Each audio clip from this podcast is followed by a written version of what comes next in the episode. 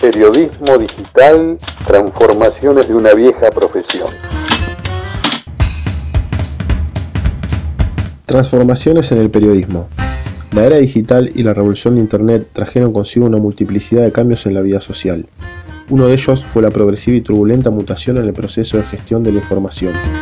La forma de producción, distribución y comercialización de las noticias ya no volvería a ser la misma. El periodista como profesional de la comunicación vive este cambio en carne propia.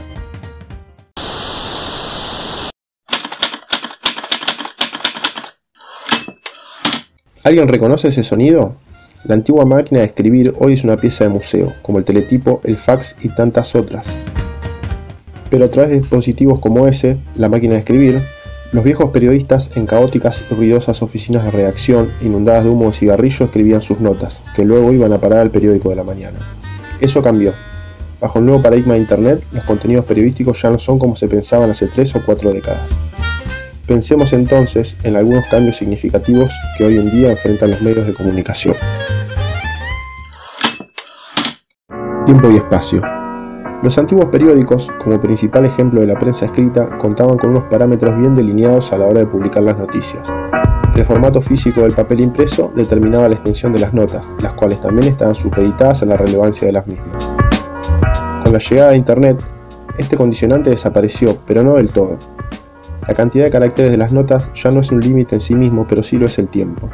El tiempo que nos ceden las audiencias para consumir nuestros contenidos. El ciberespacio está repleto de productos periodísticos, pero también de contenidos de entretenimiento, ocio y consumo. Nuestro potencial público no está sobrado de tiempo como para regalarnos 25 minutos para leer nuestra aburrida crónica. Porque antes tiene que ingresar a su home banking o hacer una videollamada o mirar otro capítulo de su serie favorita. Por lo tanto, el nuevo espectador hace de su tiempo un uso más heterogéneo y menos estricto a la hora de absorber noticias. Lo que antes se llamaba prime time es decir, el horario central, que podía ser la primera hora o la tarde-noche, ya no es el mismo. Los medios hacían lo imposible por llegar antes que sus competidores con la novedad. La primera hora, la del desayuno o la del viaje al lugar de trabajo eran primordiales, porque era cuando el público más consumía información. Luego, de regreso a casa, harían un repaso o se enterarían de nuevos sucesos que transcurrieron en el día. En la actualidad, y sobre todo desde la llegada de los teléfonos celulares, la gente consume noticias en cualquier lugar y momento del día, por lo cual los sitios de información deben estar continuamente actualizados si no quieren perder la carrera. Además está decir que esto alteró considerablemente la rutina del periodista. Y así, tiempo y espacio en el periodismo digital se convierten en una sola cosa, diferentes formatos. Otra de las cualidades que caracterizan al periodismo digital es la oferta de diferentes soportes. Los límites que existían entre periodismo gráfico, radio y televisión se desdibujaron y se diluyeron en el ciberespacio. Hoy en día, un medio de comunicación íntegro deberá ofrecer a sus audiencias la posibilidad de leer, escuchar y ver, todo en un mismo sitio. Los portales de noticias son en la actualidad plataformas multimediales que permiten consumir noticias en diferentes formatos. Se incorporan de esta manera nuevas profesiones al proceso de creación de contenidos. Si la imprenta offset, que antes imprimía millones de ediciones de periódicos, vio reducida su producción, como contrapartida, emergieron o se actualizaron en el mercado periodístico los roles de diseñadores, programadores y desarrolladores. Hipertextualidad. Los contenidos periodísticos poseen enlaces internos o externos a otros contenidos adicionales para complementar el conocimiento sobre un determinado tema. Interactividad. Las audiencias ya no son pasivas, pueden comentar, compartir o proponer los distintos contenidos periodísticos haciéndose parte del proceso de comunicación. ¿Se acuerdan del feedback? Bueno, la interacción de los usuarios con sus medios permite a estos por un lado sondear las preferencias de su público y a aquellos intervenir en la forma en que se presenta la información. Nuevas narrativas. Lo que solemos llamar nuevo periodismo hoy ya es viejo. Pensemos que Truman Capote escribió a partir de una mera noticia policial un libro de casi 400 páginas, a sangre fría. Quizá aquí estamos pisando otro tema, que es la crisis en la industria del libro. Pero, ¿se imaginan al bueno de Truman contando aquella apasionada historia en 140 caracteres? Volvamos a lo anterior. Si creíamos que con la web nuestros contenidos ya no estaban supeditados al espacio físico, en algún momento nos dimos cuenta que el tiempo que las audiencias nos ceden es muy reducido. Según estudios, el tiempo promedio es de 7 minutos. Por lo tanto, los contenidos periodísticos deben ser preferentemente acotados. Esto no representa a priori la extinción de, por ejemplo, el periodismo de investigación o de la crónica como género. Pero la era digital allanó el camino a nuevas posibilidades para compartir contenidos periodísticos, un tweet, un podcast, un video minuto, una historia o reel de Instagram, un posteo de Facebook o hasta una cadena de WhatsApp. Por otra parte, aunque la narrativa breve y concisa siempre fue sinónimo de buen periodismo, en esta época si querés que alguien te lea en la web, mejor hacerla corta y andar al grano. Pero ojo, hacelo bien. He aquí un dato de color. Félix Fenion, periodista francés, escribía en el año 1906 en el diario Le Matin noticias de sucesos en tres líneas, como una especie de periodismo haiku, el tweet antes del tweet. Público intersticial. Si bien aún existen los lectores fieles que adscriben a la línea editorial de su portal de noticias de cabecera, lo cierto es que hoy en día los públicos son más eventuales. ¿Qué significa esto? Las audiencias llegan a los contenidos periodísticos a través de las redes sociales, es decir, no son habituales en nuestro sitio, simplemente abrieron una noticia porque la vieron en alguna plataforma, por ejemplo Facebook, y les interesó. Redes sociales. El volumen de usuarios que prefieren informarse a través de plataformas como Facebook, Twitter o Instagram es una tendencia que va en aumento. Esto obliga a los medios de comunicación a publicitarse a través de estas redes mediante estrategias de difusión o bien publicar allí directamente sus contenidos, sobre todo para llegar a un público más joven. La gratuidad de estas plataformas hace que el futuro financiero de los medios de comunicación entre en crisis y por otra parte hace que estos tengan que ceder ante las nuevas tendencias y adoptar estéticas y narrativas más modernas. Aunque también la interacción que se genera entre usuarios y medios a través de likes y comentarios Permite a estos últimos conocer las preferencias y los hábitos de consumo de la audiencia de una manera que antes era mucho más difusa, como la vieja carta de lectores, pero más rápida y dinámica. Por último, SEO. Sus siglas en castellano significan optimización de motores de búsqueda. El SEO es un conjunto de acciones y técnicas que mejoran el posicionamiento y la visibilidad en buscadores de Internet. Esto es un condicionante fundamental en la labor de las redacciones periodísticas actuales, el SEO mejora la visibilidad de las noticias y por lo tanto aumenta las posibilidades de aparecer en los lugares preferentes de los resultados de Google y Bing, entre otros. Esto se traduce en la obtención de mayor tráfico, lo que a su vez propicia la adquisición de nuevos lectores, objetivo que está en el núcleo de cualquier modelo de negocio de los medios de comunicación. Por lo tanto, el ecosistema digital implantó de forma decisiva la importancia económica y estratégica del SEO para la viabilidad de los cibermedios. Hasta acá te contamos algunas de las características más significativas que transformaron y siguen transformando a la profesión periodística.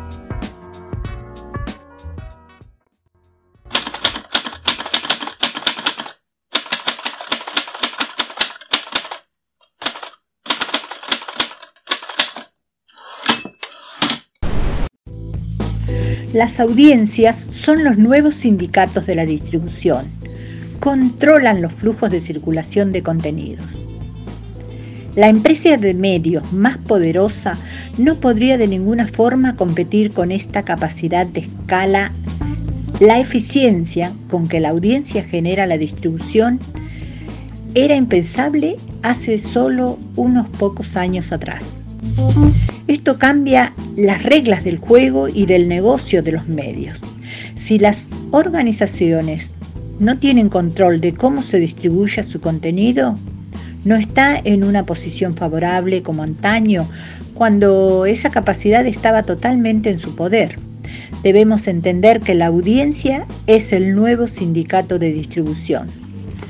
Podría ser una catástrofe para aquellos medios que tienen atados sus modelos de negocios a la circulación y a los soportes de distribución.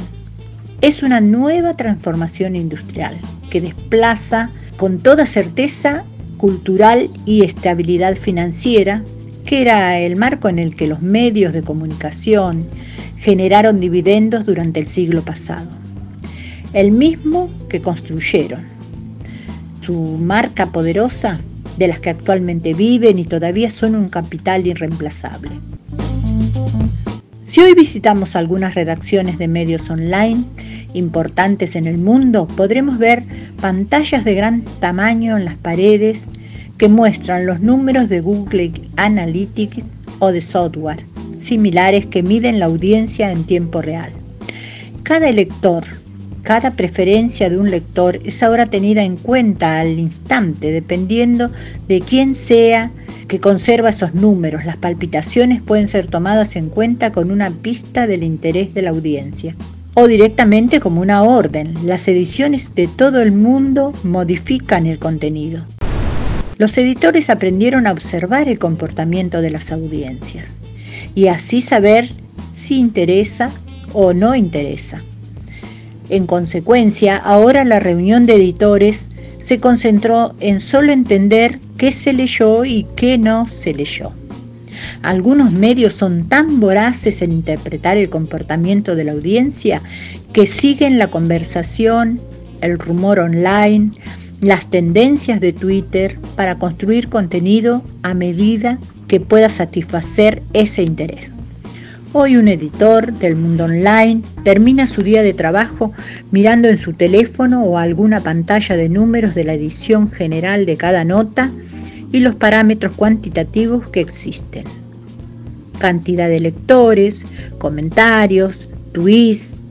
También observan con interés los contenidos de Facebook, una intrincada matemática de likes y comentarios y compartidos que da cuenta de las manifestaciones humanas. Los editores buscan entender al sujeto que forma parte del conjunto de lectores que denominamos audiencia. ¿Qué quieren? ¿Qué puedo darles? ¿Por qué esto que quisieron ayer hoy no lo quieren más? ¿Por qué este título que ayer funcionó y este que es casi igual hoy no funciona? ¿No fue la posición en la página? ¿Fue el horario? ¿Fue que había otro tema más interesante? ¿Fue el tema sujeto de la nota? ¿O los títulos con nombres propios son más efectivos? No, no es la codicia lo que los mueve, sino la supervivencia. El incremento constante de publicaciones y medios que compiten por la atención de la audiencia hacen que para sobrevivir tengan que direccionar todos los esfuerzos y captar la atención dispersa de esa audiencia e incrementarla.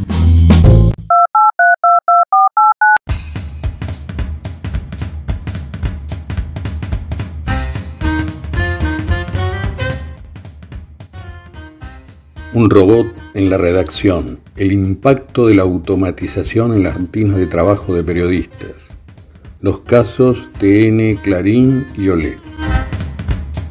El análisis que nos ocupa tiene que ver cómo llegan las tecnologías algorítmicas en las redacciones periodísticas en Argentina, en cuanto al nivel de desocupación que puede implicar los alcances de esta implementación ¿Qué se espera y cómo estamos preparados para enfrentar los procesos de digitalización, robotización e hiperconectividad? ¿Cómo afectará en la economía y o la actividad productiva? La Organización Internacional del Trabajo, en conferencia internacional, hizo un planteo en el sentido de las innovaciones tecnológicas, cómo afectará a los trabajadores en el ámbito laboral. Hay quienes sostienen que las consecuencias para los empleos no son satisfactorias. Esta situación implicará precarización laboral, desocupación, cambios en las leyes laborales y fundamentalmente la llamada polivalencia funcional, es decir, que un empleado tendrá que realizar varias tareas al mismo tiempo. Por otra parte, el desempleo y los despidos provocaría reducción de salarios por debajo de la inflación. En una encuesta realizada a los lectores de periódicos, para que eligiera por la realización de una nota redactada por un periodista y otra hecha por un bot, el 54% optó por la producción automatizada y el otro 44% se inclinó por la humana. El periodismo no escapa al proceso de automatización, la inteligencia artificial y las nuevas tecnologías. De esta forma, la automatización de noticias es implementar inteligencia artificial mediante un programa que se transforma en datos estructurados en lenguaje humano, comprensible para la audiencia. El uso de robot tiene la posibilidad de generar datos falsos, enfoques sensacionalistas.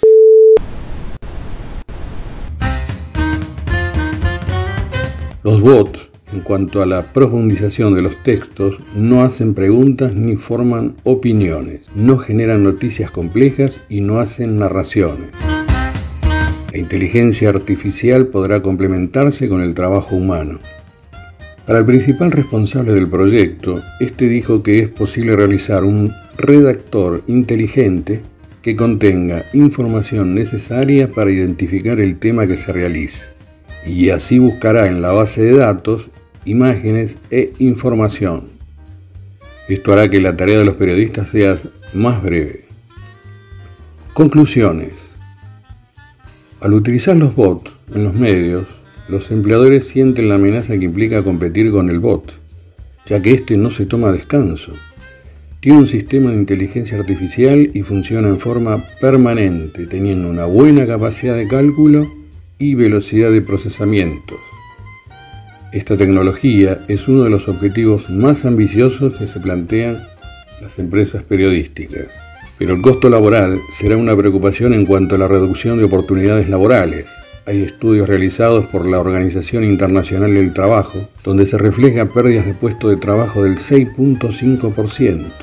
Otra cuestión es que, con la inteligencia artificial, las grabaciones de sonido y video pueden falsificarse y las noticias falsas pueden propagarse sin control, es decir, no distinguir lo verdadero de lo falso. Hay riesgos también, y si esto no está pensado para reemplazar a los periodistas. Por otra parte, lo que buscan producir las empresas de periódico es un costo menor que lo que cuesta un periodista. Sin duda, la automatización supondrá un profundo cambio en las prácticas periodísticas. El periodista tal vez no llegue a desaparecer, pero tendrá que adaptarse y aprender y realizar enfoques más creativos.